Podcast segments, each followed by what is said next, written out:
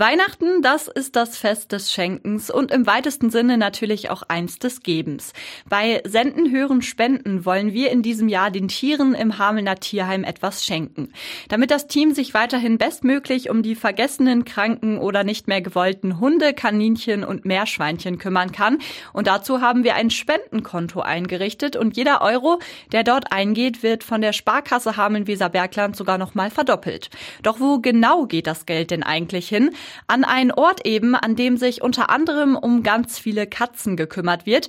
Aktuell leben 50 Katzen im Hamelner Tierheim. Die meisten von ihnen sind Fundtiere, sagt Tierheimleiterin Heidi Ballermann. Bei Katzen sind es wirklich überwiegend Fundtiere. Dass die Bürger anrufen, sagen, ich beobachte seit paar Tagen oder paar Wochen eine Katze, die hier immer rumläuft. Ich weiß nicht, wo ich die zuordnen kann. Manchmal sagen wir auch, kommt rum, wir gucken mal, ob sie einen Mikrochip hat. Das ist ja das Vernünftigste, wenn die Leute einen Chip setzen. Wir haben ja auch überall Chip- und Kastrationspflicht. Nur viele Bürger vergessen, diesen Mikrochip zu registrieren, bei Hund wie bei Katze. Und dann können wir natürlich anrufen, wo wir wollen. Wenn nichts registriert ist, finden wir sie nicht. Die meisten Katzen, die im Tierheim landen, gehören also irgendwem, kommen dann aber manchmal nie wieder zurück nach Hause, weil sie nicht zugeordnet werden können. Aber wie passiert das denn überhaupt, dass Katzen verloren gehen? Es gibt einfach Katzen, die sind sehr neugierig, die gehen auch mal gern durchs Dorf fremde Nachbarn besuchen. Dann gibt es Katzen, die sind einfach ein bisschen dreist, sagen zu Hause auch, das Futter ist heute aber nicht so lecker. Ich gehe mal in der Nachbarschaft gucken, was ich kriege. Und manche Katzen ziehen es wirklich durch, dass sie jeden Tag zu dem fremden Nachbarn gehen und zu Hause reißen die Leute ihre Schalen auf.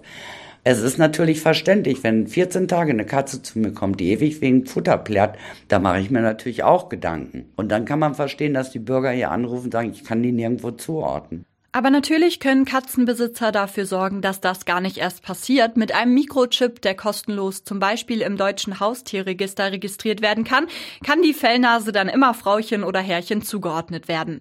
Neben den Chips sei die wichtige Aufgabe eines jeden Besitzers, seine Haustiere zu kastrieren. Das ist das Allerwichtigste und mich wundert sowieso immer wieder, wir haben überall Kastrationsverordnungen und dass es immer noch so viel unkastrierte Tiere gibt. Es gibt ja auch einmal im Jahr vom Land Niedersachsen Kastrationsaktionen Situationen, die werden teilweise gar nicht so extrem wahrgenommen.